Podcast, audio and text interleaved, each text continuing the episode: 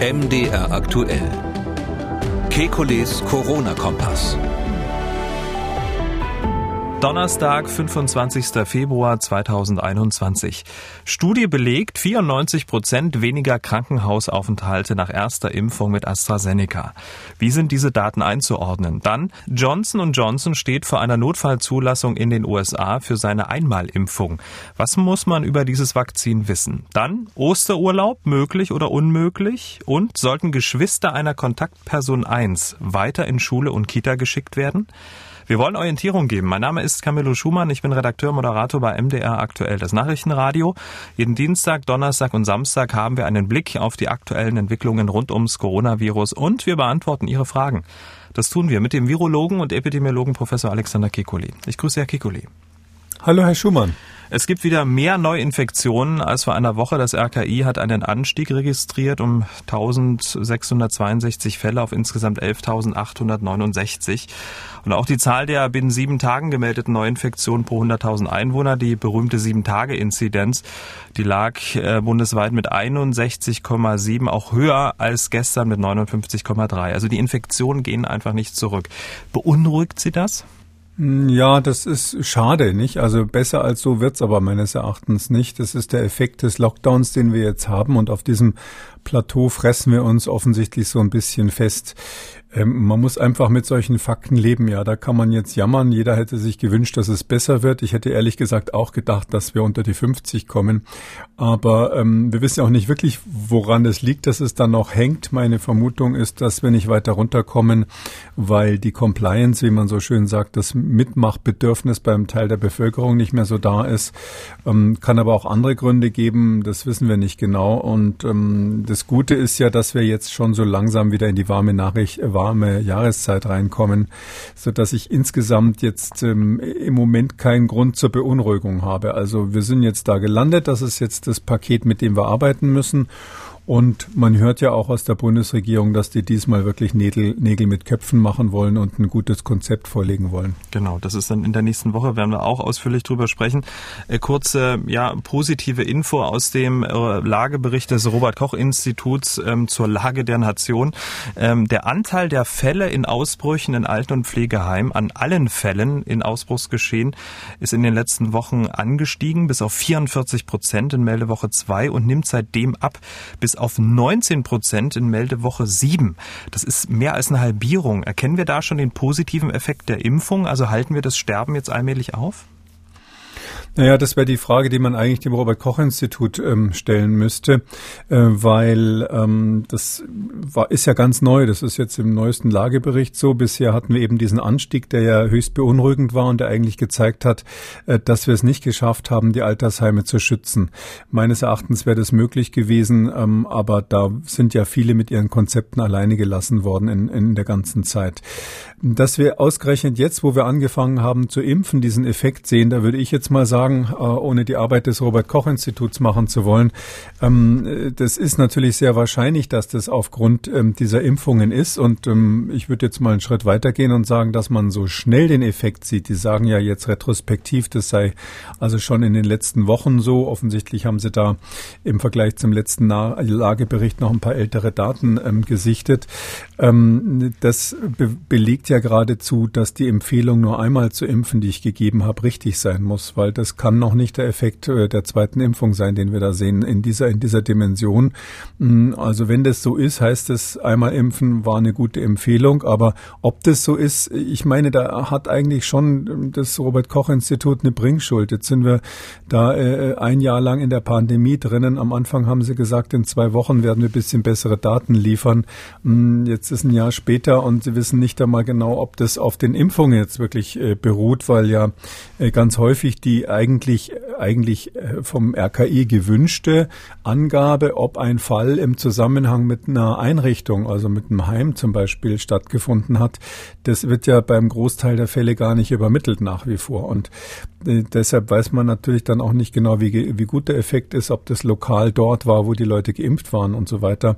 Also spätestens jetzt in der Impfphase würde ich mir doch sehr wünschen, dass man genauer weiß, was los ist in der Republik. Hm, ähm, könnte ja möglicherweise auch auf äh, bessere Hygienemaßnahmen, Tests etc. zurückzuführen seien, in Korrelation dann möglicherweise dann auch äh, mit dem Impfung. Aber nichtsdestotrotz von 44 auf 19, das ist doch schon mal ein starkes Stück.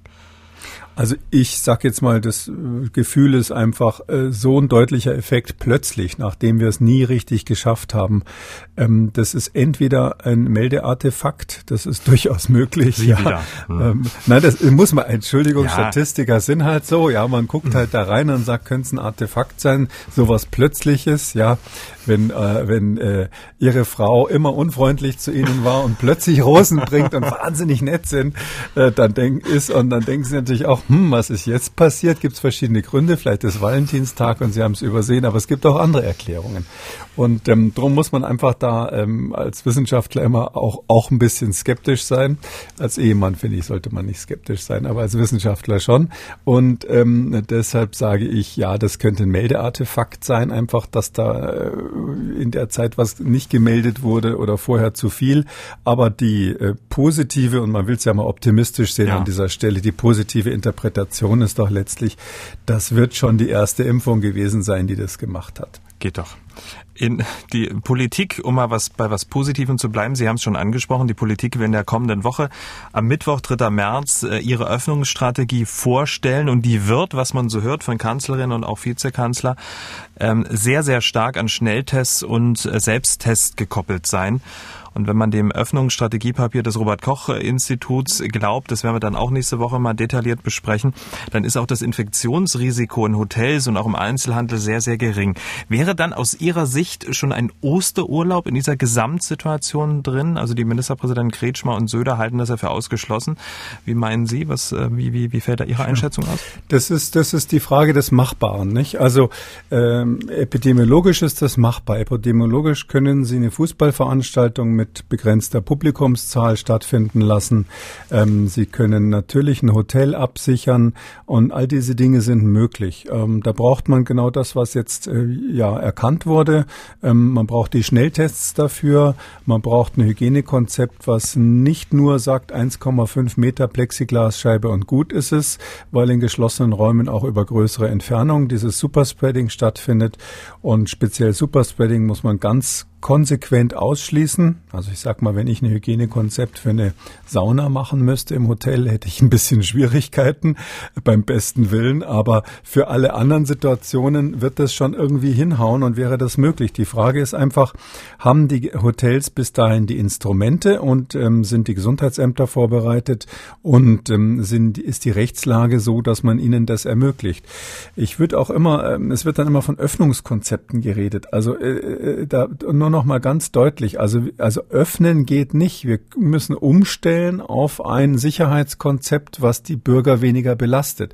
Aber einfach aufzumachen, äh, das, das ist dann wieder so dieses alte Spiel Wirtschaft versus Gesundheit. Und ich glaube, da müssen wir wirklich von wegkommen. Und ich hoffe, dass dann auch von der Kommunikation her, dass wenn äh, die äh, Bundeskanzlerin sich das nächste Mal mit den Ministerpräsidenten zusammensetzt, man mehr in diese Richtung kommt, dass man sagt, wir machen jetzt nicht öffnen, öffnen ähm, so, oder Jojo quasi, sondern wir machen das so, dass wir jetzt endlich mal ein Konzept haben, das legen wir euch hier hin und das ziehen wir einfach mal durch, solange bis wir insgesamt äh, diese Pandemie im Land im Griff haben. Man kann es ja auch einfach nur Öffnung nennen, das klingt einfach besser und macht das dann genauso. Das geht doch auch. Ne? Ja, ja, das genau. also das äh, ging, Moment, mir nur um ne? die, ging mir um die Kommunikation, ja. weil man da wieder so Erwartungshaltungen ähm, schürt, ähm, dass die Leute denken, jetzt mache ich da auf und da sagt ja der eine, oh Gott, das ist gefährlich. Ähm, ich bin natürlich auch inzwischen, sage ich mal, als Fernsehzuschauer so ein bisschen sauer gefahren. Ja, dann werden werden dann Leute auf der Straße interviewt, was halten sie von Öffnen, ja? Und dann sagen die einen, ja, Öffnen ist gefährlich und die anderen sagen, Öffnen ist gut, ich brauche einen neuen Haarschnitt. Und das ist eben die falsche Frage. Hm. Ähm, aber trotzdem haben Sie meine Frage nicht beantwortet. Ist jetzt der Osterurlaub drin oder nicht? Ja, der ist drinnen, wenn die Politik am 3. März ist es ja wohl, die richtigen Entscheidungen trifft. Dann kann man das tatsächlich machen. Ähm, ist aus meines, meines Erachtens sicher möglich, wenn man ein gutes Sicherheitskonzept hat. Man, Menschen können ja auch in den Weltraum fliegen und dort heil wieder zurückkommen. Also das ist möglich und längst nicht so aufwendig wie äh, Rocket Science. Der Osterurlaub sollte dann sicherlich nicht bei unseren Nachbarn in Tschechien stattfinden, denn dort und auch in der Slowakei wütet das Coronavirus aktuell besonders stark. Die Sieben-Tage-Inzidenz, um mal nur eine Zahl zu nennen, liegt in Tschechien bei rund 700. Äh, zum Vergleich, wie gesagt, bei uns um die 60. Und die Kurve, die äh, steigt dort auch steil an. Man kann jetzt mutmaßen, woran das liegt. Nur ein Beispiel, eine Umfrage der Weltgesundheitsorganisation in Tschechien, ähm, die Ergebnisse sind schon alarmierend. 46 Prozent der Befragten gaben an, sie würden trotz Symptomen nicht zu Hause bleiben. Die gleiche Zahl hält die Pandemie für einen medialen Hype und bis zu einem Drittel verweigert grundlegende Hygienemaßnahmen. Also da ist die Compliance völlig unten durch. Ne? Ja, genau. Also das Wort Compliance müssen wir mal in diesem Podcast jetzt wirklich einführen. Das macht manche Sache einfacher. Also das sagt man ja sonst bei, bei Medikamenteneinnahme in der Medizin. Da sagt man äh, die Compliance des Patienten. Das heißt, nimmt er das Medikament wie aufgeschrieben oder schmeißt das dann doch in die Tonne? Ich habe mal gelesen, dass die Hälfte von den verschriebenen Medikamenten nicht genommen wird. Also wenn Sie mich jetzt nach meiner privaten Stichprobe fragen, ich habe viele Freunde da in Prag vor allem, da würde ich da eher sagen, es geht gegen 80, 90 Prozent von Leuten, die nicht mehr mitmachen wollen. Mhm. Also gefühlt ist es so, dass die Stimmung dort ähm, einfach anti-Corona ist. Und zwar hat sich, äh, das ist jetzt natürlich nur eine kleine Stichprobe eines Virologen, aber es ist so, ähm, da hat sich sowas aufgeheizt. Natürlich ist der, der Babisch dort, der, der Ministerpräsident, der ist ja total unbeliebt. Der hat äh, mit dem äh, Präsidenten Seemann zusammen schon damals bei diesem Unipetrol-Verkauf vor ein paar Jahren angeblich irgendwie Geld einbehalten. Dann gab es dieses berühmte Storchennest-Skandal, wo er ähm, äh, angeblich äh, Geld im Zusammenhang mit EU-Mitteln veruntreut hat. Und da gab es ja auch dann eine Ermittlung und und und. Ja und und und der hat einfach ähm, es nicht geschafft, jetzt die Leute hinter sich zu stellen. Und die Leute sind gegen die Regierung und damit auch gegen die Corona-Maßnahmen. Und das ist natürlich eine toxische Mischung. Das muss man klar sagen. Und jetzt, warum äh, ist das? In, ich wollte noch sagen, warum das relevant ist, diese Warum ist es relevant, diese, diese jetzt mal da so hinzuschauen? Ähm, weil das ja quasi das Menetekel an der Wand ist für uns. Also wenn, wenn wir in Deutschland das Vertrauen in die Regierung verlieren und ähm, so eine in diese, in diese Anti-Regierung, alles von oben ist Schlechthaltung kommen, dann könnte es uns genauso gehen wie den Tschechen. Und das, deshalb ist es wichtig, sich das anzuschauen. Es hat Babisch angekündigt, ähm, dass es dann noch einen äh, ja, wesentlich härteren Lockdown geben wird, aber der wird doch dann, gerade wenn man, sag ich, wenn der Rückhalt in der Bevölkerung gegen Null geht oder zu, zumindest sehr, sehr ähm, äh, rückläufig ist, da wird der doch da auch nicht mehr viel bringen. Ja, es kommt bei einer äh, solchen Bekämpfung kommt es auf, darauf an, was der Einzelne macht. Ähm, wenn Sie Hochwasser haben, dann kann der Staat einen Damm bauen und sagen, gut, wir haben jetzt den Damm da vor der Küste, der schützt euch. Aber bei der Seuche des Virus kommt bis an jeden Einzelnen heran und deshalb kommt es quasi auf die Schwarmintelligenz der Bevölkerung an. Und das, äh, da kann der da von oben anordnen, was er will, außer Sie fangen an mit chinesischen Methoden. Ja, wenn Sie natürlich überall die Straßen überwachen und ähnliche Dinge machen, Polizei aufstellen, dann dann kann man natürlich auch eine Bevölkerung unterdrücken, wobei ich gerade bei den osteuropäischen Staaten davor warnen muss, die sind ja auch ähm, historisch ähm, durchaus, gerade in Tschechien, Polen ist natürlich nicht anders, Slowakei, das sind ja Länder, die ähm, auch deshalb ein hohes, schnell mal Misstrauen gegen die Regierung haben, weil die aus historischen Gründen allen Anlass dafür hatten. Die Grenzkontrollen zu Tschechien und Tirol, die wurden jetzt bis zum 3. März verlängert. Äh, das ist nächste Woche Mittwoch, also in ein paar Tagen. Sollten sie aus Ihrer Sicht auch darüber hinaus gelten? Das kommt auf die Zahlen an, aber in, in Tschechien, Tschechien und der Slowakei, da sieht es übrigens politisch ja so ähnlich aus, äh, da ist es einfach so, ähm, dass äh, die Fallzahlen so enorm hoch sind. Und da haben wir ja doch einen erheblichen Grenzverkehr, so einen kleinen Grenzverkehr. Und ich glaube, das Problem müssen wir wirklich lösen. Da müssen wir, ich hatte ja den Vorschlag gemacht, für die Pendler irgendwelche speziellen Plaketten ähm, äh, einzuführen, ähm, dass man da wirklich unter Kontrolle hat, wer pendelt da hin und her, wie oft sind die getestet. Demnächst dann vielleicht auch die Frage, sind die geimpft oder geheilt, äh, geimpft oder genesen, wie man so sagt. Ja, das, das glaube ich wäre ganz wichtig, dass man da entweder zumacht. Ich glaube, das ist aber letztlich äh, mit diesem Grenzverkehr nicht, nicht auf Dauer durchzuhalten oder eben besser kontrolliert. Man muss ein bisschen unterscheiden zu den Gebieten, wo die sogenannten Hochrisikogebiete sind. Also wir haben ja jetzt in Deutschland seit ein, kurzer Zeit sozusagen neben dem normalen Risikogebiet, wo, wo man, wenn man zurückkommt, dann in die normale Quarantäne muss und so weiter, gibt es ja diese Hochrisikogebiete und da gibt es quasi dann daneben noch die Mutantengebiete.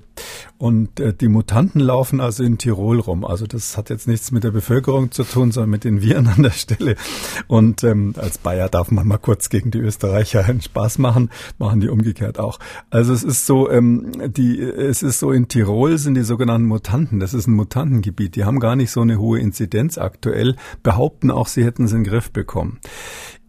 Ich bin 100 Prozent dabei, dass man, wenn man ein Hochrisiko, ein, ein, ein Hochinzidenzgebiet direkt neben der Grenze hat, wie eben Tschechien, da muss man zumachen und kontrollieren. Das geht nicht anders, sonst schwappt ihnen das rüber.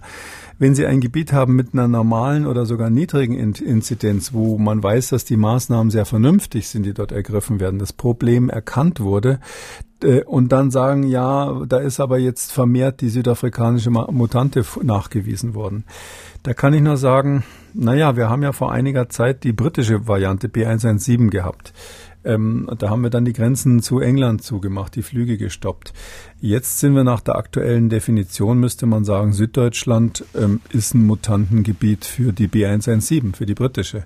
Und natürlich werden die anderen auch zu uns rüberkommen. Und da ist ein bisschen die Frage, was ist die große Strategie? Wollen wir sozusagen, also No Covid geht ja nicht, äh, ist aber unsere Strategie jetzt No Mutante? Da würde ich sagen, geht auch nicht, ja. Ähm, wird man, wird man nicht aushalten, weil die, die schleichen sich so oder so rein und vermehren sich ja ein bisschen schneller. Und ähm, ich habe es ja schon ein paar Mal gesagt, wir haben jetzt sozusagen zwei, drei Mutanten so dick unter Mikroskop und gucken da drauf, so ein bisschen ähm, wie die wie die Maus auf die Schlange. Aber es ist so, ähm, dass es ja ganz viele weitere Mutanten mit Sicherheit gibt, die im Umlauf sind, die wir gar nicht äh, nachweisen. Und ähm, jetzt zu sagen, die drei müssen wir jetzt mit allen Kräften aufhalten und dafür die Grenzen zu Tirol zumachen, da wäre ich eher vorsichtig. Also Unterschied äh, Hochinzidenzgebiet, da geht's nicht anders. Beim Mutantengebiet würde ich dafür plädieren, mal eine saubere Strategie zu machen, ähm, zu definieren, was damit erreicht werden soll. Hm. Also wäre beispielsweise an der Grenze zu Tschechien, Hochinzidenzgebiet, ähm, die Verlängerung ähm, der Grenzkontrollen ein gangbarer Weg dann aus Ihrer Sicht? Auf jeden Fall. Also mindestens die Grenzkontrollen und vor allem eben, man muss ja auch die, die Schicksale der Menschen, die da ein Pendeln im Auge haben, das sind ja ganz viele Arbeiter, die, die da hin und her fahren. Und äh, ich glaube schon, dass man das in den Griff bekommen kann, da muss man die Leute eben wirklich erfassen. Ja, die müssen so eine Art Visum haben, so eine Art kleiner Grenzverkehrsvisum. Äh, ich habe ja vorgeschlagen, das mit so Plaketten zu machen wie an den Mautstationen in Frankreich und Italien. Dann ist das logistisch nicht so nicht so eine Bremse, gibt es keinen Stau an der Grenze, aber dass man wirklich versucht, das zu kontrollieren, sonst sonst wird das nichts, dann schwappen die Infektionen rüber. Hm, die kann man ja auch ähm, impfen. Ne? Liegen ja noch ein paar Impfdosen rum. Ja, das ist ja, sehr gut. Ja. Da kommen wir vielleicht noch mal drauf ja. heute. Also das ist in der Tat so. Ähm, man, ich würde es wahrscheinlich einfach so machen, dass ich sage, entweder regelmäßige Tests oder Impfung oder durchgemachte Infektion, die natürlich irgendwie nachgewiesen werden muss. Das ist ja dann für die, die weder die Infektion hatten, noch sich dauernd testen lassen wollen, auch eine Motivation, möglichst schnell bei der Impfung ähm, mit, mit anzustehen. Hm. Was ich auch nicht, äh, ehrlich gesagt, beim Betrachten der Zahlen nicht so richtig verstanden habe, Sachsen ist ja ein wunderbares Beispiel an der Grenze zu Tschechien, war ja bis äh, um den Jahreswechsel äh, enorm hohe Inzidenzwerte. Durch den Lockdown runtergegangen, jetzt Sachsen, glaube ich, bei um die 80 ähm, Inzidenzwert. Und ähm, da gab es noch keine Grenzkontrollen. Und ähm, bei, in, in Tschechien war, war der Inzidenzwert sehr hoch. Also verstehe ich nicht so richtig, ja, warum aber man dann in den, in den grenznahen Kreisen, also das ist jetzt natürlich so, äh, da stochern wir beide so ein bisschen im Nebel, weil die Zahlen ja so so un, unverlässlich, wenig verlässlich sind. Aber in den grenznahen Kreisen, wenn man auf die Karte guckt, ist es schon rot. Das ist egal, ob Sie jetzt Bayern haben mit den Ostgrenzen oder ob Sie ob Sie Sachsen haben. Also diese Landkreise, die da grenznah sind, die sind schon eher rot bis dunkelrot. Und wenn da mal einer dazwischen ist, der also nicht so eine hohe Inzidenz hat, dann weiß man auch nicht, ob das eine Erfassung Erfassungsfehler ist. Das geht ja auch pro 100.000. Dann ist immer die Frage, wie viele Leute wohnen da überhaupt. Also, aber so grob der Blick auf die Karte sagt schon, dass da, wo wir an der Grenze zu Tschechien sind, ähm, dass wir da ein Problem haben. Die Österreicher haben ja genau das Gleiche äh, mit der mit der Grenze zur Slowakei. Da ist es ganz genauso. Hm, okay, also sozusagen der grobe Blick reicht da, um das Ganze einzuordnen. Ich würde dafür plädieren, bei sowas nicht so kleinteilig zu sein, weil einfach die Datengrundlage ungenau ist. Das ist so, was wir alle in der Schule mal gelernt haben, wenn Sie jetzt irgendwas schätzen und sagen, na ja, ich habe irgendwie drei, drei oder vier Äpfel zu Hause, dann können Sie nicht sagen, ich habe 3,5000 Äpfel, weil Sie sozusagen so genau wissen Sie es nicht, sondern man muss einfach sagen, es ist ein Schätzwert und äh, wir sind einfach insgesamt in dieser Pandemie wie in jeder ähm, Katastrophe ständig in der Lage, dass wir diese sogenannten 80-20 Entscheidungen nach dem hm. Pareto-Prinzip treffen müssen. Und das ist hier auch wieder so. Es sieht halt verdammt so aus, als würden die Viren von da drüben rüberschwappen. Es ist sehr plausibel. Und das reicht für mich im Grunde genommen zu empfehlen, ja, die Grenzen müssen kontrolliert werden. Kommen wir zu einem weiteren wichtigen Thema. Aktuell wird in Deutschland über den Impfstoff von AstraZeneca heiß diskutiert, muss man sagen, in der Bevölkerung. Da scheint auch ähm, ja eine große ja, Verunsicherung ähm, vorzuherrschen. In Deutschland weit werden Impftermine abgesagt, wenn klar ist, dass man mit Astra geimpft wird, also AstraZeneca. Hanno Kautz, der Sprecher des Bundesgesundheitsministeriums, quantifiziert das mal ein bisschen. 15 Prozent äh, des ausgelieferten Impfstoffes von AstraZeneca wurde bislang nur verimpft. Bis 23.02. Äh, wurden 1,45 Millionen Dosen ausgeliefert. Verimpft wurden davon nur etwa 240.000. Tja, viel ist das nicht, ne? Also wenn die 15 Prozent deshalb nicht verimpft wurden, weil 85 Prozent die Impfung verweigern, ist das natürlich eine Katastrophe. Also das wissen wir natürlich nicht. Kann mhm. ja auch andere Gründe haben, dass das noch nicht an den Mann gekommen ist. Aber da muss man wirklich sagen, ähm, äh, äh, wir, sind, wir sind ja in der Situation, dass wir nur, wenn man mal so sagen darf, diesen Impfstoff jetzt in großer Menge haben. Das ist nun mal so. Kann man sich beschweren bei was weiß ich, Frau von der Leyen, der Kommission, die sie beraten hat, der Bundes, Bundesgesundheitsministerium, was zu wenig Einfluss auf den Einkauf genommen hat. Aber das ist ja alles verkochte Milch, wenn Sie so wollen. Und jetzt stehen wir da und haben ein Instrument in der Hand, mit dem wir diese Pandemie endlich nach diesen ganzen Monaten ähm, ähm, in den Griff bekommen können. Nicht in dem Sinn, dass es diese 100 Prozent, diese absolute Herdenimmunität gibt, aber so in den Griff bekommen, dass es eine Alltagserkrankheit wird. Und ähm, da muss ich doch sagen, da sollten wir jetzt nicht zögern, ähm, hier ähm, dies, diese Lifeline, diese äh, Rettungsleine, diesen Rettungsring äh, dann auch zu ergreifen. Ähm, das ist ja so ähnlich wie jemand, der schon lange im Ozean getrieben hat und gewartet hat, bis er endlich gerettet wird, zwischendurch gedacht hat, er schafft's nicht mehr und stirbt. Und dann kommt ein Boot vorbei und schmeißt einen Rettungsring ab und dann sagt man, nee, der ist aber irgendwie mäkelig, den will ich nicht. also da muss man zugreifen in dieser Situation, wenn man die Chance hat. Und und ähm, auch wenn man natürlich, das haben wir hier im Podcast ja besprochen, unter Umständen nur den zweitbesten Impfstoff bekommt. Genau, Grund für diese Impfzurückhaltung könnten ja auch kritische Berichte über den AstraZeneca-Impfstoff sein. Sie haben es selber angesprochen, Ausgabe 149 zum Beispiel, haben Sie ihn als Impfstoff zweiter Klasse bezeichnet und auch begründet. Ähm, jeder, der Interesse daran hat, kann das ja auch in Ruhe nochmal nachhören. Aber können Sie verstehen, ähm, dass Menschen dadurch sich auch verunsichern lassen, weil sie eben nicht, sagen wir, die wissenschaftliche Draufsicht haben? Naja, also bei unseren Podcast-Hörern glaube ich das nicht so sehr, weil der Podcast hat ja die, den Vorteil, darum darf man das da auch sagen oder auch in längeren Gesprächen. Ich habe das bei Lanz kürzlich in der Talkshow nochmal wiederholt. Da darf man das sagen, weil man da die Chance hat, das immer zu erklären, wie das gemeint ist. Und ähm, ich habe in beiden Situationen natürlich dazu gesagt, ist zwar zweitbeste, aber muss man machen. Ja, das ist ja der, das ist mhm. ja die, das ist ja die Frage. Ich ähm, glaube aber, wenn viele Diskussionen sind ja anders als das, was wir hier machen oder was in ausführlichen Gesprächssendungen gemacht wird, sondern sind sehr verkürzt. Und gerade wenn es dann so Richtung ähm, Twitter geht, ich weiß gar nicht, 280 Zeilen, Anschläge oder sowas sind da erlaubt. Äh, und das ist ja leider so, dass auch viele Virologen, da gehöre ich ja seit neuerdings auch dazu, gelegentlich mal twittern. Und da muss man halt höllisch aufpassen, was da dann drinnen steht und was insgesamt in den Social Media, Media so eingedampft dann ist. Da wird dann halt viel vermischt. Und ähm, ich glaube, das ist keine leichte Situation.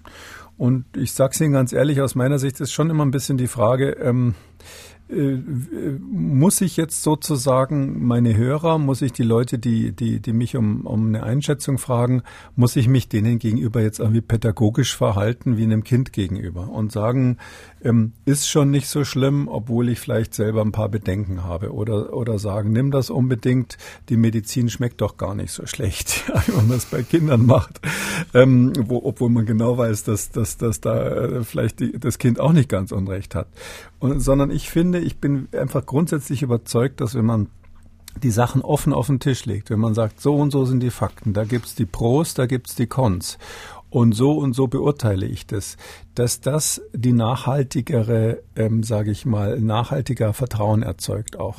Weil selbst wenn jemand nicht jeden Satz komplett versteht, dann kann er sich nochmal anhören, dann kann er es nochmal nachschlagen, dann kann er seine, mit seinen Freunden drüber reden. Und ich glaube, dass wir insgesamt in der Republik, gerade was Virologie betrifft, uns ja enorm aufgeschlaut haben. Und ähm, deshalb finde ich, man muss das so diskutieren. Man darf nicht einfach nur sagen, Sie wissen das sagen, ist ja so ein bisschen die, die, die Linie von manchen Politikern zurzeit, AstraZeneca ist gut und der Beweis ist, dass ich mich jetzt damit impfen lasse. Ja, das beweist natürlich aus Sicht eines äh, aufgeklärten Bürgern erstmal gar nichts, sondern vielleicht nur, dass der Mann in Not war, irgendwas zu erklären. Also daher, ich, ich bin einfach auf der Schiene, dass ich sage, man muss die, alle Fakten auf den Tisch legen. Mhm. Ich gebe ja auch meine eigene Interpretation dazu, die heißt in dem Fall, man muss sich auf jeden Fall impfen lassen, wenn man die Chance hat. Das haben ja nicht viele, auch mit dem, natürlich auch mit dem AstraZeneca-Impfstoff. Äh, und ähm, ich bin auch der Meinung, da ist ja das Thema immer, dass diese Nebenwirkungen am nächsten Tag so ein bisschen schwerer sein. Die Zahlen sehen so aus, als wäre es tatsächlich so. Ja, also die Impfreaktion scheint da nach den jetzigen Zahlen kann sich wieder ändern in zwei Wochen Wochen scheint ähm, häufiger zu sein, stärker zu sein, mehr so systemisch, dass man Fieber hat. Manche sagen, ich bleibe einen Tag im Bett. Ähm, also äh, im, wenn ich mal so sage, diejenigen, die vielleicht mal eine Gelbfieberimpfung oder sowas abgekriegt haben, ich hatte mal das Vergnügen früher, äh, die wissen echt, was was äh, was Nebenwirkungen sind, ja. Und ähm, mal so einen Tag sich schlapp fühlen nach einer Impfung, das war früher bei den ersten Impfstoffen, die überhaupt so entwickelt wurden, das war absolut Standard. Dass wir solche Luxusimpfstoffe haben, wo man hinterher total fit ist, äh, das ist eigentlich eine neue Entwicklung. Und darum kann ich nur sagen, lieber mal einen Tag schlapp fühlen, hat man einen guten Grund und ähm, vielleicht mal zu Hause zu bleiben sogar, ähm, als sich dann wirklich äh, dem Risiko einer Covid-19-Infektion auszusetzen. Und das andere ist ja, man setzt ja immer nur nicht, nicht nur sich selber aus, sondern auch all die, die man anstecken könnte. Und da finde ich in der Gesamtbilanz, äh, da muss man nehmen, was man kriegt, wie, wie bei diesem Rettungsring, wie ich es gerade beschrieben hm. habe. Der Vorsitzende der Ständigen Impfkommission, Thomas Mertens, der spricht jetzt in Bezug auf den AstraZeneca-Impfstoff von einem äh, ja, gewaltigen Imageproblem. Wir hören mal kurz rein. Im Augenblick ist es halt einfach eine, wie soll ich das nennen, eine Psychose, die ausgebrochen ist und die jetzt schwer zu korrigieren ist. Der AstraZeneca-Impfstoff war immer gut und wird jetzt durch die ganz neuen Studien immer besser. Insofern bin ich der festen Ansicht, dass diese Diskussion eigentlich eine irrationale Diskussion ist, die jetzt irgendwann mal beendet werden sollte. Der Psychose, irrationale Diskussion, die beendet werden sollte. Bevor wir jetzt ähm, auf die angesprochenen Daten kommen, teilen Sie so seine Einschätzung? Nee, ich finde, jemand, der Sorgen hat, ähm, ist nicht psychotisch. Ähm, jemand, der ähm, Argumente gehört hat, die ihn beunruhigen, ist nicht irrational ähm, sondern es ist so, dass man dann über die Argumente diskutieren muss. Und wir wissen ja, der AstraZeneca-Impfstoff hat hat natürlich ein, äh, dem, äh, da gab, da gab es eben die Diskussion, ist einfach blöd gelaufen. Insofern hat Thomas Mertens, den ich sehr, sehr schätze, ähm, da natürlich mal grundsätzlich recht. Am Anfang war es ja so, da hieß es Vektorimpfstoff, das ist ein Virus, ja, da, das kann sich im Körper vermehren. Bis sich dann geklärt hat, dass dieses Virus nicht vermehrungsfähig ist, das war schon Überzeugungsarbeit. Also das Adenovirus, dieser Vektor, in dem das drin ist. Nächste Stufe, das ist ein DNA-Impfstoff, der kann sich ins Genom einklinken. Da ist schon mal der Kommunikationsfehler gemacht worden, dass man gesagt hat, das gibt's überhaupt nicht, das kann auf gar keinen Fall sein. Das ist so ein Beispiel, wo ich sage, da hätte man am Anfang gleich erklären müssen, doch, das gibt's schon, aber extrem selten, extrem unwahrscheinlich ist hier noch nicht beobachtet worden. Aber so ist natürlich dann Misstrauen äh, gesät worden, weil eben manche Leute gesagt haben, äh, die, die Kritiker sind alle irrational, sowas gibt's nicht und dann werden halt die Studien rausgezogen, wo man gezeigt hat, dass es sowas eben doch gibt. Diese heterologe äh, Rekombination zum Beispiel, die es bei Adenoviren selten gibt. So, und dann, dann, äh, das war, da, da war also da schon so ein bisschen, ähm, sage ich mal, musste man ein paar Mal korrigieren. Und dann kam natürlich AstraZeneca selber mit dem Kardinalfehler mhm. und hat Daten vorgelegt, wo selbst die Fachleute gesagt haben, also so könnte aber nicht rechnen.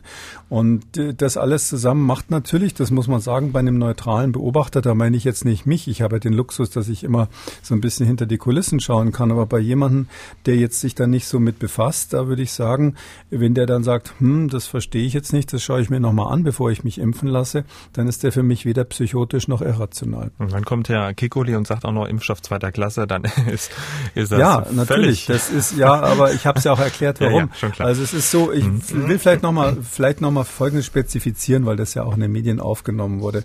Also es, ähm, also dass der Impfstoff sozusagen, äh, also dass es ein sehr gut, zwei sehr gute Impfstoffe gibt, das sind im Moment die RNA-Impfstoffe und dass AstraZeneca in Anführungszeichen nur gut ist, ja, viele, viele wären froh gewesen, wenn sie die Note im Abitur gehabt hätten, aber gut ist eben AstraZeneca und was ist, was ist der Klassenunterschied? Der Klassenunterschied, also ich sage zweiter Klasse, der bezieht sich nicht darauf, dass sozusagen die Impfreaktionen komplett in einer anderen Spielklasse wären oder auch, dass die Wirksamkeit in einer anderen Spielklasse ist. Da kann man ja auf ganz verschiedene Weisen drauf gucken, sondern es ist deshalb eine andere Spielklasse, weil es ein Impfstoff ist, den man voraussichtlich nicht anpassen kann. Das ist eben das Hauptproblem aus zwei Gründen. Das eine ist, so, so ein Vektorimpfstoff anzupassen, ist viel, viel aufwendiger. Ähm, und deshalb ist es so, dass man äh, für die Anpassung des Impfstoffs so lange brauchen würde, dass wir, wenn jetzt wirklich Mutanten kommen, wo wir den Impfstoff anpassen müssen, dass wir das mit dem Vektorimpfstoff höchstwahrscheinlich nicht schnell genug hinbekommen. Und der andere Grund, warum die Anpassung mit einem großen Fragezeichen versehen ist, ist eben, dass es immer auch eine Immunisierung gegen den Vektor gibt. Darum haben ja die Russen beim Gamaleya-Institut das so gemacht, dass sie für die erste Impfung und die Boosterimpfung zwei verschiedene Vektoren genommen haben. Darum hat Oxford Senegal das so äh, äh, Oxford Oxford ähm, AstraZeneca das so gemacht, dass sie ähm, gesagt haben, äh, wir nehmen ein Vektor, äh, also ein Adenovirus als Vektor, das kommt vom Affen, das kommt vom Schimpansen, damit wir sicher sind, dass dann noch keine Immunität in der Bevölkerung da ist, weil sonst der Impfstoff nicht wirkt. Drum gibt's diese merkwürdigen Daten, dass wenn man die erste Impfung bei AstraZeneca halbiert, die Dosis, dass der Effekt größer wird. Das mhm. hat wahrscheinlich mit der Immunisierung zu tun. Und das gleiche Problem äh, wird uns möglicherweise auf die Füße fallen, wenn wir den Impfstoff anpassen, weil dann haben Sie die Situation, äh, dass Sie quasi ähm, mit dem gleichen Adenovirus ein anderes äh, Paket transportieren und diese Anpassung, die ist dann viel, viel schwieriger. Und wir können dann nicht diese sogenannte Mock-up-Zulassung machen, wie wir das in Europa bei den anderen machen wollen, dass man einfach sagt, ihr habt quasi eine, einen Impfstoff zugelassen, ihr dürft da drin ein bisschen was modifizieren und die Zulassung gilt dann trotzdem noch sondern man wird bei einem Vektorimpfstoff aus den genannten Problemen aus meiner Sicht eine Mock-up-Zulassung nicht machen können. Und aus all diesen Gründen ist es ein äh, Impfstoff zweiter Klasse in der jetzigen Situation, weil er jetzt hilft, jetzt kann man ihn nehmen, jetzt ist er super, aber er wird langfristig in dieser Pandemie keine so große Rolle spielen. Und, um das vielleicht einschränkend auch noch mit hinzuzusagen, die STIKO hat es ja auch selber gesagt, dass er für die, für die Alten nicht eingesetzt werden kann oder nicht einge, äh, eingesetzt werden sollte und gerade da, wo ja die Sterblichkeit besonders hoch ist. Also deswegen ist sozusagen das möglicherweise auch noch äh, ein ja, das ist ein guter Punkt. Genau, das ist, das ist bei unserem letzten Podcast noch Teil der Über Erwägung gewesen. Ähm, das ist ja ganz interessant, dass Karl Lauterbach, das kann ich ja hier ausplaudern, weil weil ich weil ich es gestern im Fernsehen gesehen habe. Kein Geheimnis. Also der hat, der hat also gestern tatsächlich klipp und klar gesagt, also er ähm, ist jetzt ähm, dafür, dass ähm, man den AstraZeneca-Impfstoff auch bei Älteren verimpft. Also hat klar der Empfehlung der Ständigen Impfkommission jetzt widersprochen. Das ist natürlich schon tapfer und umgekehrt verstehe ich dann, wenn jetzt Thomas Mertens, der Vorsitzende der Impfkommission, den wir gerade gehört haben, wenn der jetzt langsam nervös wird, wenn jetzt also, also selbst Experten wie Herr Lauterbach quasi frontal gegen die ständige Impfkommission losgehen und sagen, nee, nee, den kann man für alte Leute nehmen. Ähm, da wird er natürlich dann nervös und äh, benutzt vielleicht dann auch etwas, sage ich mal, stärkere Ausdrücke, um zu beschreiben, was, was in der Bevölkerung vor sich geht. Aber Herr Mertens hat ja neue Daten angesprochen und er meinte damit eine sehr vielversprechende Studie aus äh, Schottland. Dort wurden beide Impfstoffe ja verimpft, die, der mRNA-Impfstoff von BioNTech Pfizer und der Vektor von AstraZeneca. Äh, und das Ganze mit einem extrem guten Ergebnis für Astra, was die Hospitalisierungsquote angeht. Und das schon nach der ersten Impfung. 94 Prozent weniger Krankenhausaufenthalte nach einer Dosis AstraZeneca. Das kann sich sehen lassen, oder? Ja, das klingt gut. Das ist ähm, ja insgesamt so gewesen. Man muss vielleicht da vorneweg sagen, das ist als Preprint jetzt veröffentlicht worden. Ähm, und äh, das ist diese sogenannte EVE-2-Studie. Äh, die haben, machen das schon länger. Das heißt bei den EVE, äh, also EAVE, e, das heißt bei denen Early, ich muss es wirklich ablesen, Early Pandemic Evaluation and Enhanced Surveillance of COVID-19. Also das ist so ein Dauerprogramm in, in Schottland, wo die eben äh, überwachen die, das Virus und die Impfungen. Und das Tolle daran daran ist, dass die quasi das beziehen auf ihre mehr oder minder ihre gesamte schottische Population von 5,4 Millionen. Und ähm, es ist so, dass von denen jetzt bis in dem Zeitraum, den sie sich da angeschaut haben, das war vom 8.12. bis 15. Februar, 35 Prozent der, der, derer, die geimpft werden sollten, nicht von der Gesamtpopulation, die erste Dosis bekommen haben. 1,14 Millionen. Da muss man sagen, hm, sind wir schon ganz schön hinterher, selbst wenn man die Schotten als Vergleich nimmt, 35 Prozent von denen, die die Dosis bekommen sollten.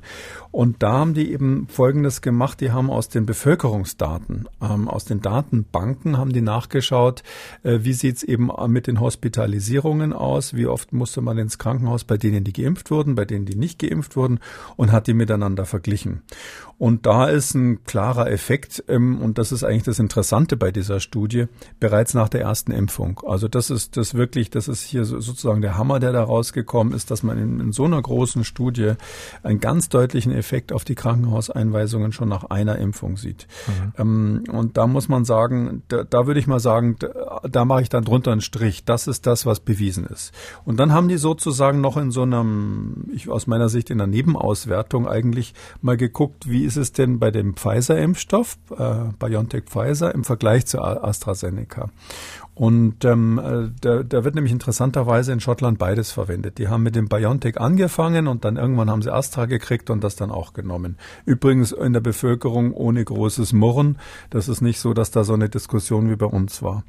Und da haben sie eben gesehen, die Daten, wie sie jetzt sind, sagen, dass bei dieser Hospitalisierung, wie Sie es richtig gesagt haben, die gingen um 94 Prozent runter bei denen, die mit AstraZeneca geimpft wurden und jetzt in Anführungszeichen nur um 85 Prozent runter bei dem, was mit Pfizer geimpft wurde.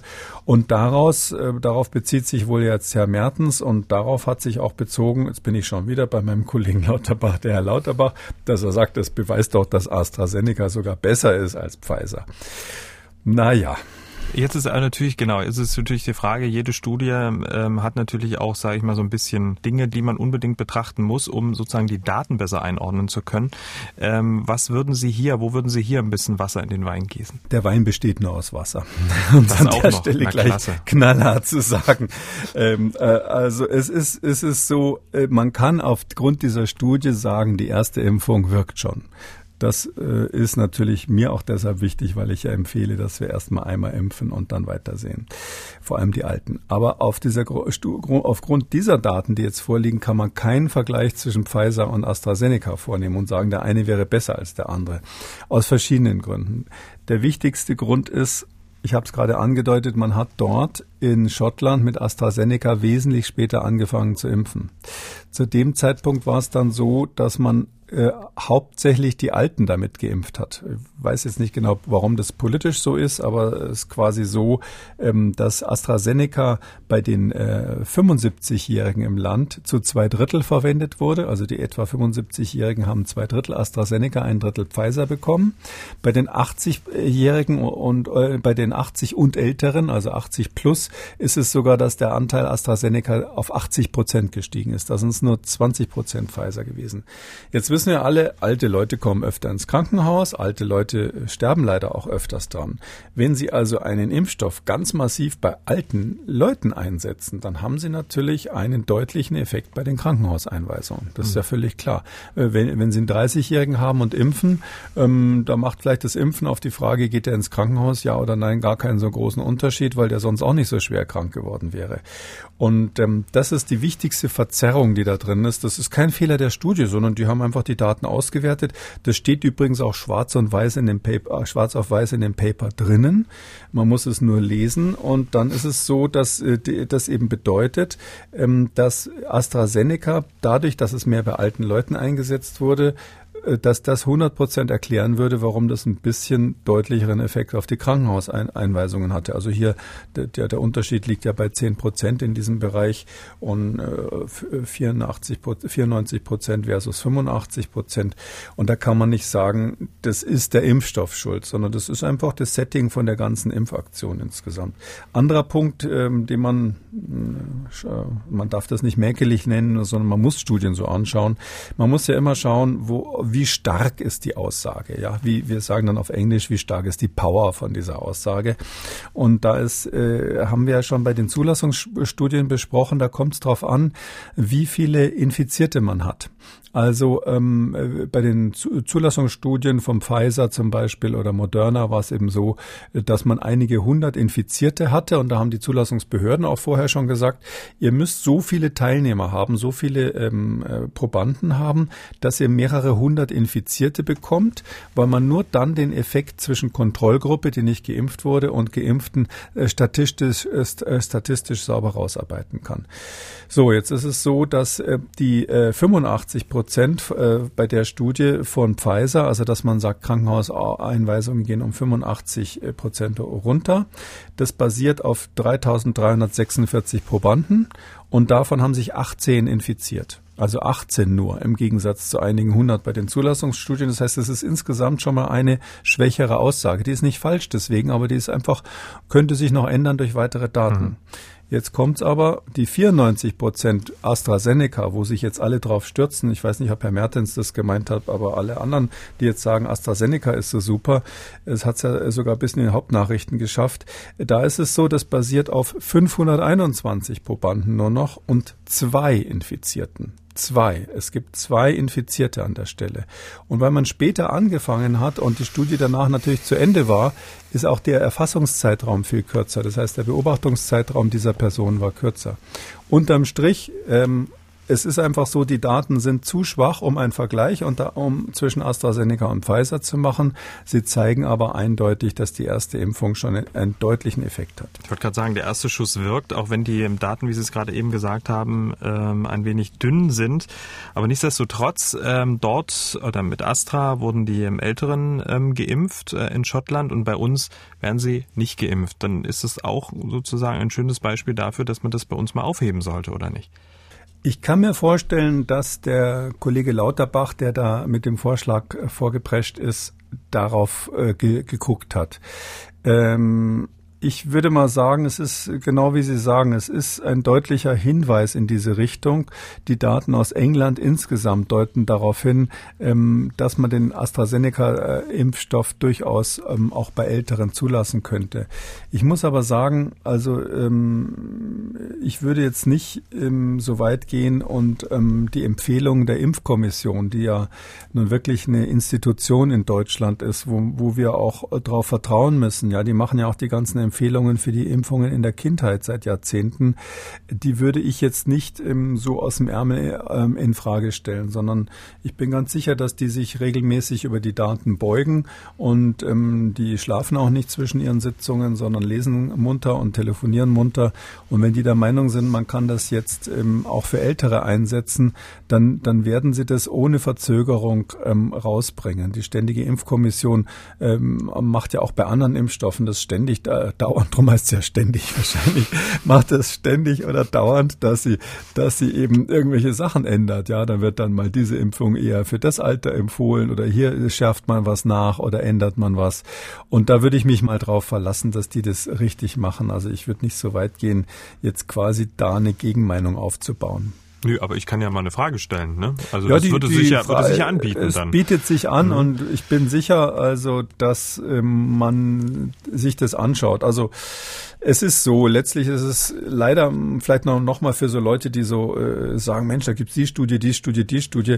Äh, was wir jetzt zum Beispiel in Edinburgh, Edinburgh haben und was wir jetzt insgesamt haben, da kommen ja immer mehr Studien, wir werden vielleicht noch über Israel sprechen, das ist so, das sind ja alles Beobachtungsstudien. Das heißt, wir gucken uns die Realität an und versuchen da irgendwie die Daten Daten raus zu extrahieren. Das ist immer sehr stark störungsbefangen. Der Vorteil ist, man hat viele Daten meistens, aber der Nachteil ist, man hat viele Störfaktoren, wie zum Beispiel die Frage, wann wurde der Impfstoff eingeführt.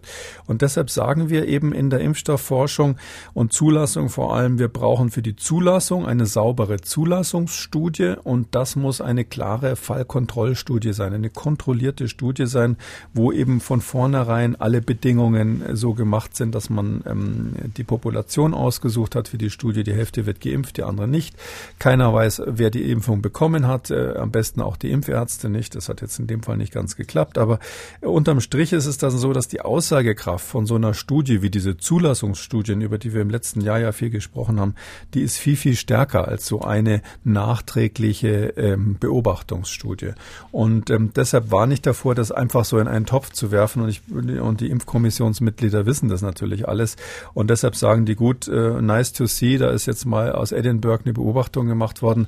Aber da warten wir jetzt doch nochmal ab, bis wir da bessere Daten haben, die vielleicht auch dann aus kontrollierten Studien stammen. Hm.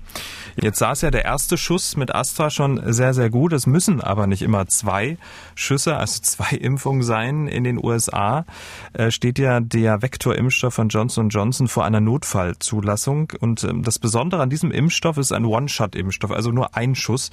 Und damit nicht genug. Der Impfstoff, der lässt sich auch noch leichter lagern und transportieren. Ähm, ungefähr drei Monate bei Temperaturen zwischen zwei und acht Grad. Also der ideale Impfstoff für die Hausarztpraxis um die Ecke.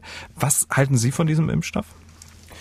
Ja, der ist neu, da wissen wir es noch nicht genau, aber die Idee ist einfach, dass man sagt, ein Schuss reicht. Das hat äh, Janssen oder Johnson Johnson, ist ja die Muttergesellschaft von vornherein gesagt. Ist auch so ein Vektorimpfstoff und ähm, das, das Gute ist, äh, hier ist gezeigt, dass das auch funktioniert, dass man mit einer Impfung wirklich die Immunisierung hinbekommt.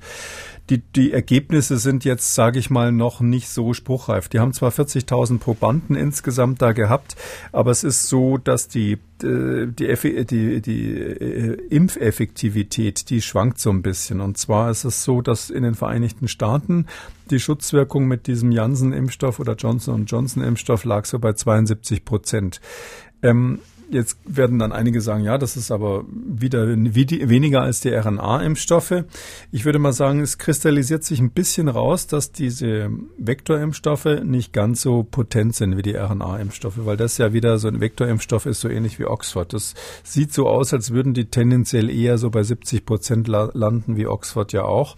Ähm, und ähm, das Problem ist aber bei, hier die Vergleichbarkeit. Und zwar deshalb, weil diese Studie natürlich viel später angefangen wurde. Und da haben sich auch in den USA natürlich so nach und nach die Mutanten da ähm, ausgebreitet.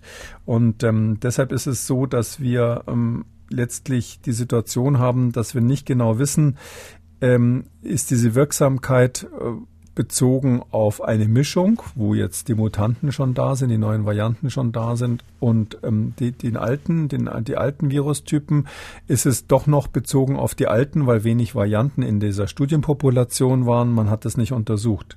Ein Hinweis, dass die Varianten eine Rolle spielen könnten, ist folgender. Ähm, die geben der, in ihrer, also die FDA, diese amerikanische Zulassungsbehörde, hat in diesem Bericht geschrieben, dass also insgesamt die mittlere Effektivität dieser Vakzine bei 67 Prozent liegt. Wenn man das dann aufschlüsselt, ist es so, in, der, in den USA-Studien waren es 72 Prozent. Und die haben aber zugleich in Südafrika eine Studie gemacht. Hätten sie vielleicht lieber nicht machen sollen. Da waren es nämlich nur 64 Prozent.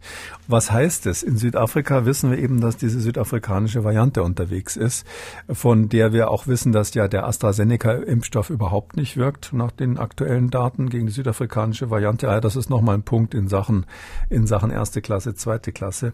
Und dann gibt es noch einen anderer, der dort ausprobiert wurde von Novavax, der ist dort nur bei etwa 50 Prozent Wirksamkeit in Südafrika.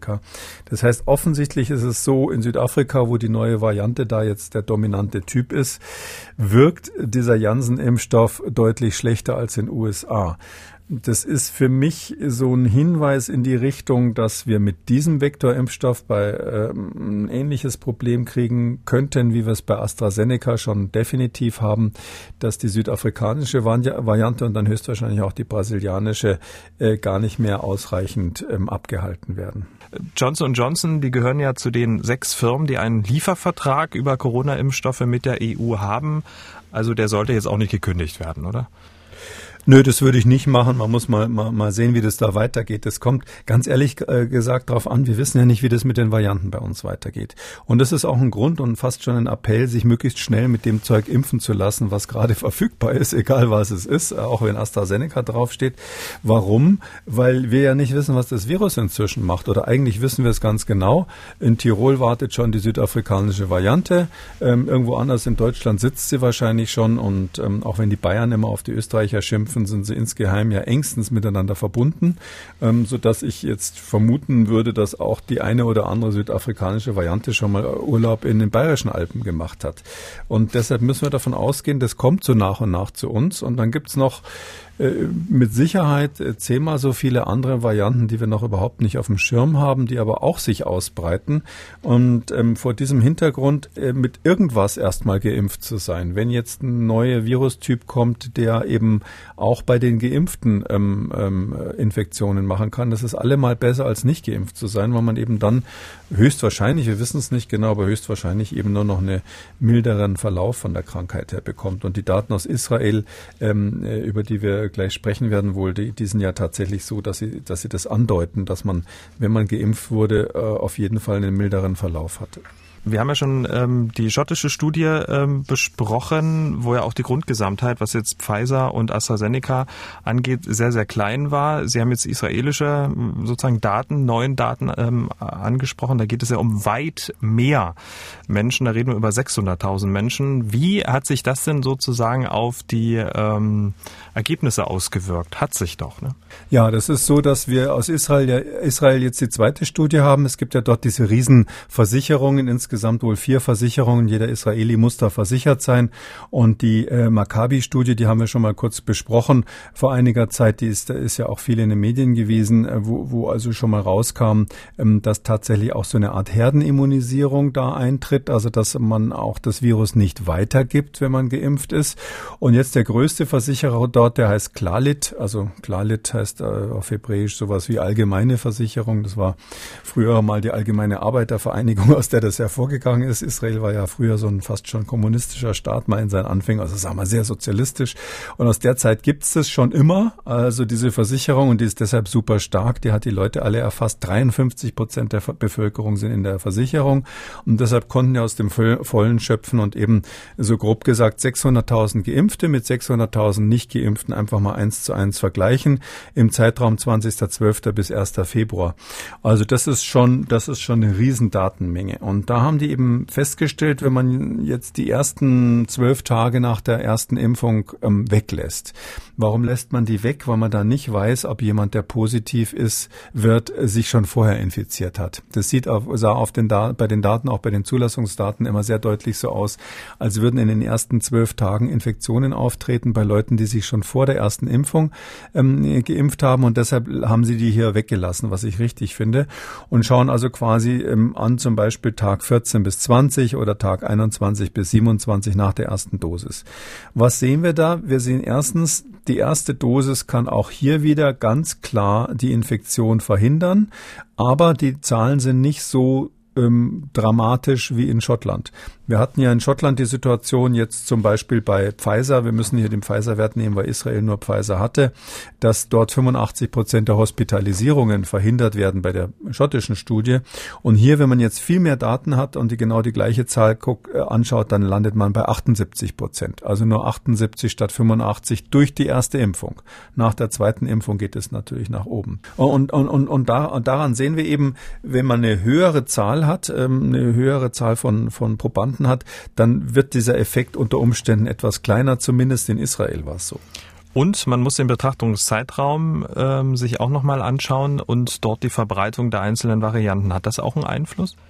Ja, das ist eben ganz wichtig äh, und deshalb ist es auch so interessant, sich das anzuschauen.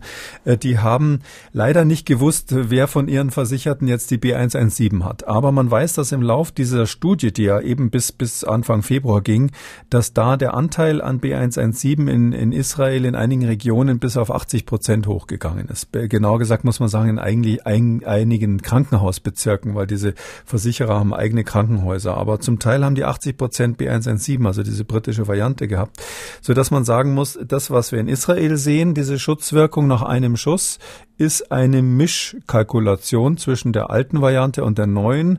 Äh, wir wissen zwar, dass BioNTech äh, auch bei der neuen schützt, aber es könnte natürlich sein, dass es damit zusammenhängt, dass der erste Schuss noch nicht so wirksam ist. Zugleich ist es so, dass die ja mitten in einen Ausbruch reinimpfen. Also in Israel, das muss man sich so vorstellen, die haben zum Teil Inzidenzen bei 400 oder sowas und da machen die ihre Impfkampagne drinnen. Also äh, sozusagen gegen den Sturm arbeiten die dort.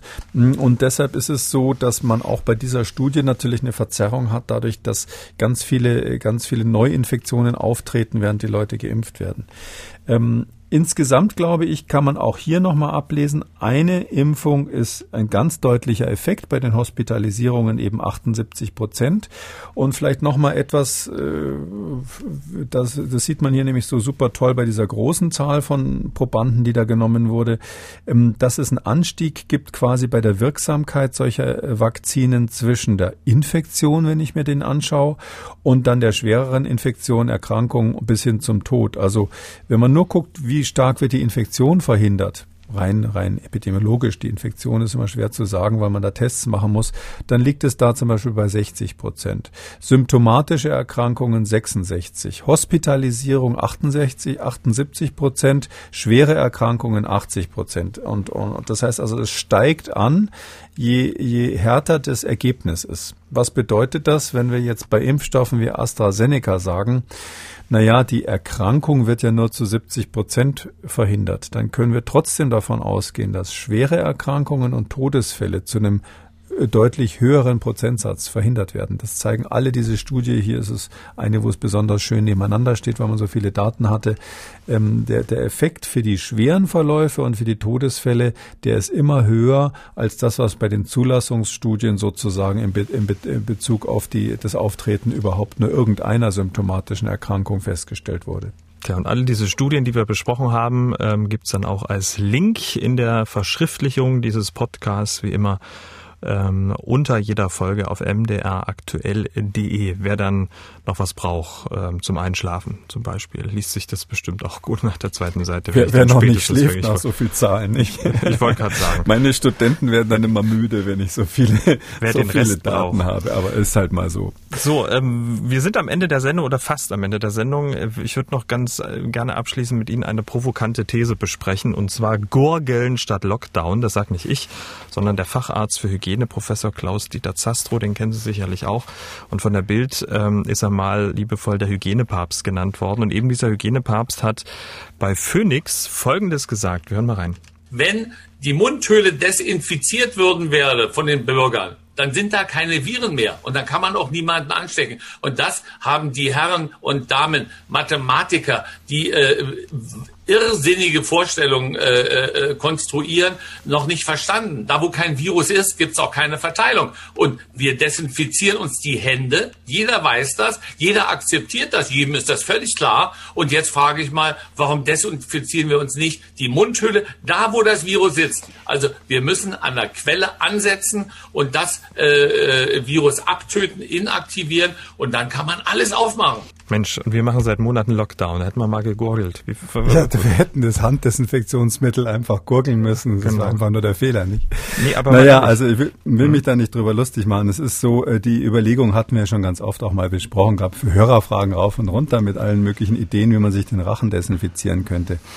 Ähm, der Unterschied zwischen der Händedesinfektion und der Desinfektion des Halses ist einfach folgender.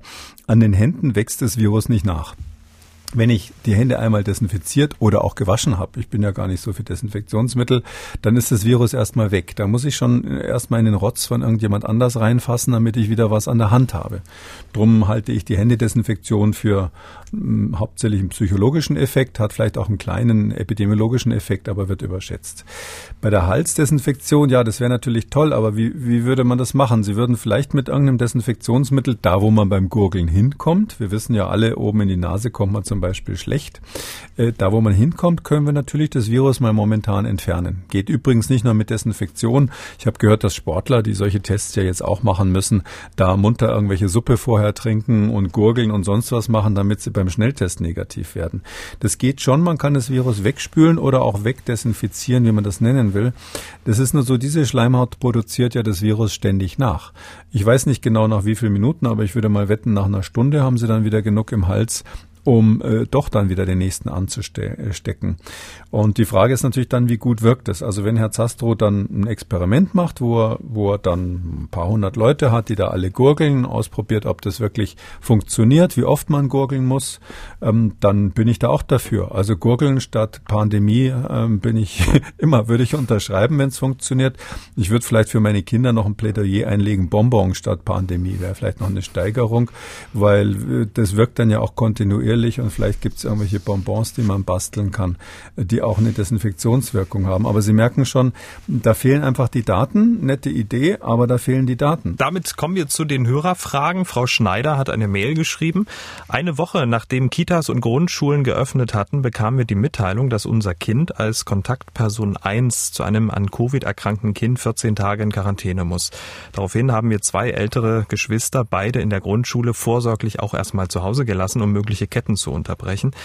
Wir haben in dem Zusammenhang festgestellt, dass sehr viele Eltern, weil, weil man es eben darf, die Geschwister von einer Kontaktperson 1 weiter in Schule und Kitas schicken.